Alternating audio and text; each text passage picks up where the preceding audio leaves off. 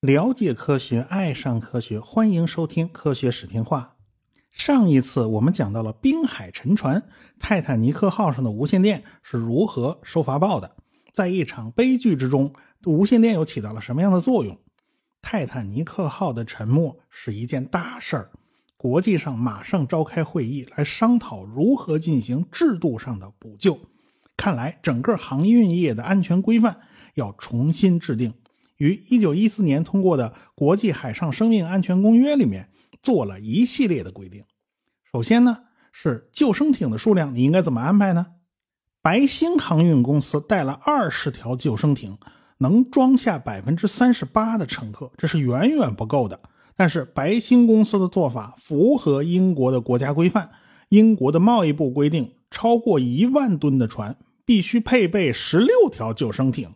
那再大的船呢？人家没做规定，这个条款自从一八九四年就没有更新过。当时最大的船只有一点三万吨，这个条例它显然跟不上形势发展呐。现在看来，救生艇的数量必须和乘客人数匹配，而且平时要展开救生艇的训练，你不能临时抱佛脚啊，你手忙脚乱怎么行啊？美国在一九一二年通过规定。船上的无线电必须二十四小时开机，你不能休息啊！而且要配备备用电源，人员也要三班倒，不允许出现空档。而且呢，船上与岸上、船只与船只之间是要保持相互联系的，不能中断。国际海上生命安全公约里面做了相同的规定。泰坦尼克号在求救的时候，可不仅仅发送了无线电警报，还发射了红色信号弹。但是附近的加州人号他犹豫不决，他们发现前方有一条船在发射红色信号弹，这到底什么意思？他们一时不能确定，所以耽误了救援的时间。现在国际海上生命安全公约也做了规定，信号弹就是代表求救，它不是船上放烟火玩呢啊！大家应该全力赶去救援。美国在泰坦尼克号沉没以后啊，就开始组织人手。对海上的浮兵进行巡视，但是这是美国自己的单方面行动。一九一三年十一月十二号，在伦敦召开的第一届国际海上生命安全大会，一九一四年一月三十号签署了《国际海上生命安全公约》，也就规定大家要合伙凑钱来组织国际兵情巡逻队，对海兵进行监视。这个部门由美国海岸警卫队来管辖。后来呢？随着技术进步，这巡逻呀就改用飞机来完成，不再用船了。但是这个监视任务一直延续下来了。对于船舶的设计与建造，大家也吸取了过去的教训，改变了过去的设计，重新设计水密隔舱，重新设计船底。泰坦尼克是单层壳，而且水密舱的隔舱呢只有四个，一旦被冰山划破，那水密舱啊就形同虚设。这个教训是非常惨痛的。船舶不仅仅是要保证船东的利益，也要保障船员和乘客的生命安全。因此，这样的工业产品是要遵循一套标准的，应该满足什么样的技术规范，满足什么样的级别的技术要求。这就是船级社要干的事儿。第一届国际海上生命安全大会就有船级社的人参与。总之，泰坦尼克。这场悲剧带来的教训是深刻的。分析泰坦尼克号事故的原因啊也非常多，经常是众说纷纭。是不是这个铆钉不合格呢？是不是杂质太多太脆了？是不是钢板的含硫量太高了呢？导致钢板太脆？甚至还有阴谋论的说法，说白星航运公司啊就是为了骗保险。其实呢，我们要知道一个非常有名的海恩法则。一个严重事故的背后，必然有二十九次轻微事故和三百起未遂先兆，以及一千起事故隐患。事故是积累的结果，而不是单一的原因。我们中国人也都懂啊，所谓“千里之堤，溃于蚁穴”，就是这个道理啊。现代工业社会是一个协作性非常强的社会。每个人呢都是只完成其中的一个，可能是一小部分。每个人使用的产品呢也都不是自己生产的，因此，规章制度、行业标准就变得非常非常重要。一个细小的问题啊，要是层层放大，那就会造成非常大的麻烦。同样，信任感也就变得非常重要。你吃的粮食也不是本地产的，很可能是漂洋过海从别的国家运过来的。你必须信任对方，他不会骗你。当然了，对方也必须信任你啊，你给的不是假钞。如果没有这样的信任，大规模的商品流通啊是没有办法顺畅的。这种信任感是要靠国家的监管来建立。国家要用自己的力量来保证市场交易的公平。你要是奸商，我有地方去告你，你吃不了兜着走。但是，国际之间是没有一个政府来压着的，因此国际秩序的维持呢，就全靠大家自觉嘛，大家捧场嘛，都是靠同行帮衬嘛。这个英国作为最强大的国家，他要做的就是打地鼠，谁冒头他就打谁。但是随着德国的崛起，英德之间的矛盾就越来越厉害了。威廉二世呢，作为后起之秀，他就开始寻求阳光下的地盘。他在海外的殖民地啊不多，而且缺乏联系手段，因此威廉二世才支持德律风根公司大力研发无线电技术。一九一一年，德律风根公司成功的将通信距离提高到了三千三百五十公里。从位于德国本土的大型无线电发射站发了一个字母到三千三百五十公里外的德国非洲殖民地多哥。一九一二年，德律风根将大型无线电发射站进一步升级，配了一台功率超过两百千瓦的发电机。再下一步就是打破英国人的垄断，建立从德国到美国的无线电通讯渠道。他们在纽约长岛设立了无线电通信站。一九一四年，美国和德国之间的无线电通讯已经开通了。当然，德国人付出的代价比英国大，因为德国距离远呢，它远了好几千公里嘛。威廉二世有两个打算：一来呢，美国信息自由，新闻业发达，是个收集情报的好地方；第二呢，美国现在国力强大，假如威廉二世和英国人翻脸，你美国人站在哪边啊？这是很重要的。美国人是关键的秤砣，他倒向哪边，哪边就赢啊！所以威廉二世希望能够影响美国的舆论，这是他内心的盘算。要说威廉二世啊，他最崇拜的人那就是一个美国人，这个人就叫阿尔弗雷德·马汉，他是海军学院的教授，后来当了海军学院的院长。他也曾经以海军上校的军衔担任军舰芝加哥号的舰长。一八九三年，他带领芝加哥号到英国访问。你别看这马汉的军衔不高啊，芝加哥号这条船呢也不大，但是英国朝野上下一片沸腾啊！大家都以跟马汉结交为荣啊，可赶上这一步了，千万别让他跑了。那维多利亚女王陛下啊，都带了一帮晚辈接见了马汉啊，在座的都是谁啊？都是威尔士亲王，那是王储啊，他未来的爱德华七世国王啊。德国皇帝威廉二世当时正在英国访问，他死皮赖脸非要跟着一块儿见见马汉呢。他是马汉的大粉丝啊。这威廉二世的母亲是维多利亚女王的女儿，他还得管人家维多利亚女王啊叫一声姥姥啊。这个爱德华七世是他舅舅，俄国沙皇尼古拉二世呢是维多利亚女王的外孙女婿。这个欧洲王室啊，这拐弯的都是亲戚。这几位呢？都是国家元首级别的，马汉当然是受宠若惊啊！他自己何德何能啊？能能让人家王室如此之厚爱？旁边作陪的也都是贵族，索尔斯伯里侯爵啊，罗斯柴尔德男爵，这都是响当当的人物啊。然后呢，人家剑桥啊、牛津啦，还给了人家马汉荣誉学位。当然，皇家海军嘛，那是对口的接待单位啊，也是热情招待。他们把马汉叫做。新哥白尼，这是为什么呢？马汉一个小小的上校，为什么接待规格如此之高呢？就因为马汉那本划时代的著作叫《海权论》。大英帝国为什么能够从欧洲一隅的小小海岛崛起成为日不落帝国呢？全部底层密码就在这本《海权论》里边。人家马汉呢，里里外外全给点透了。所以德皇威廉二世看了这本书，当然开心的不得了啊！海权嘛，就是控制海洋啊，你有我有全都有啊！这威廉二世就开始大力发展海军。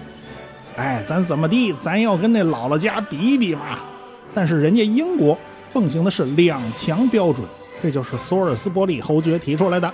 英国是老大呀，军舰实力必须超过老二和老三的总和，统治吧不列颠尼亚。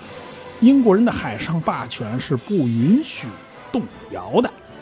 欧洲在那个时代的局面非常复杂，各个国家之间呢是分分合合。大英帝国依然强大，但是已经开始衰落了。如日中天的维多利亚时代已经过去了。呃，英国人可以说啊，日头已经偏西了啊，人家美国才是早上八九点钟的太阳嘛。那德国人也赶上来了。其实大家都是虎视眈眈，打算从英国身上咬下一块肉来。这英国看着法国觉得别扭，对俄国更是警惕。威廉二世呢就觉得，哎呀，咱们英德两家反正是亲戚嘛，咱两家结盟吧。反正英国国王他也有德国血统啊，你不是汉诺威王朝吗？这个英国躲还来不及呢。要是英德结盟，那德国必定成为欧洲大陆的霸主。那也就没有人能够制约德国了，所以英国人肯定不能跟德国结盟。人家打地鼠模式嘛，看你跳得欢，就不打你打谁呀？最后啊，这德国只有跟奥匈帝国作伴奥匈帝国跟俄国在巴尔干半岛抢小弟，划势力范围，结果闹出一大堆矛盾。结果呢，这个德国顺理成章就跟俄国人闹翻了。这法德作为欧洲大陆两强啊，那是不可能并立的，一直都是死对头，所以这个德国就很孤立呀。其实英国人心里很清楚，他心里有底，他们知道，你德国人不就想打仗吗？要打仗啊，你就需要制造大量军火，军火是离不开硝酸的，黑火药一硝二黄三木炭，这个硝就是硝酸钾。诺贝尔的炸药叫硝酸甘油，它也离不开硝酸啊。德国化学工业非常发达，特别是染料工业。一七四二年，当时的德国化学家搞出了一种黄色染料，在此后的一百年里，也一直是当染料去使用的。这个东西叫苦味酸，成分叫三硝基苯酚。但是人们发现这种染料是不安全的，很容易燃烧和爆炸。有化学家就开始尝试利用苦味酸当做炸药去使用。经过很多化学家的努力啊，这种染料就变成了一种威力强大的炸药。英国、法国掌握了生产技术，开始批生产。这日本人想学啊，这日本是个后来者，人家英国不教啊，法国也不教，结果日本人只好自己研发苦味酸炸药啊，这就是后来著名的下濑火药。甲午海战的时候用没用呢？现在还有争议啊。日俄战争的时候。日本人明确使用了下濑火药，苦味酸和金属反应产生的盐类很容易爆炸，因此苦味酸装到炮弹里头，它是不安全的。炮弹不就是金属的吗？但是日本人有办法，他们在炮弹内层涂了一层蜡，哎，这防冷涂的蜡嘛，这就是隔绝了苦味酸和金属。没有什么事情是一层蜡解决不了的，假如有，那就再涂一层吧。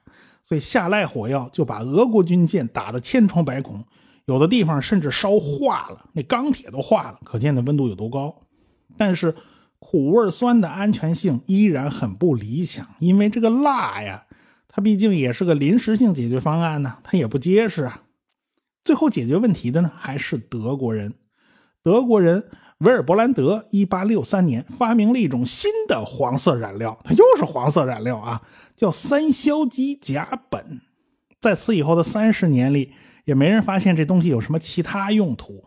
一直到一八九一年，赫尔曼斯普伦格尔发现这个东西是可以被引爆的，但是平时啊很不敏感，非常安全，所以大家都没发现这个家伙爆裂的一面。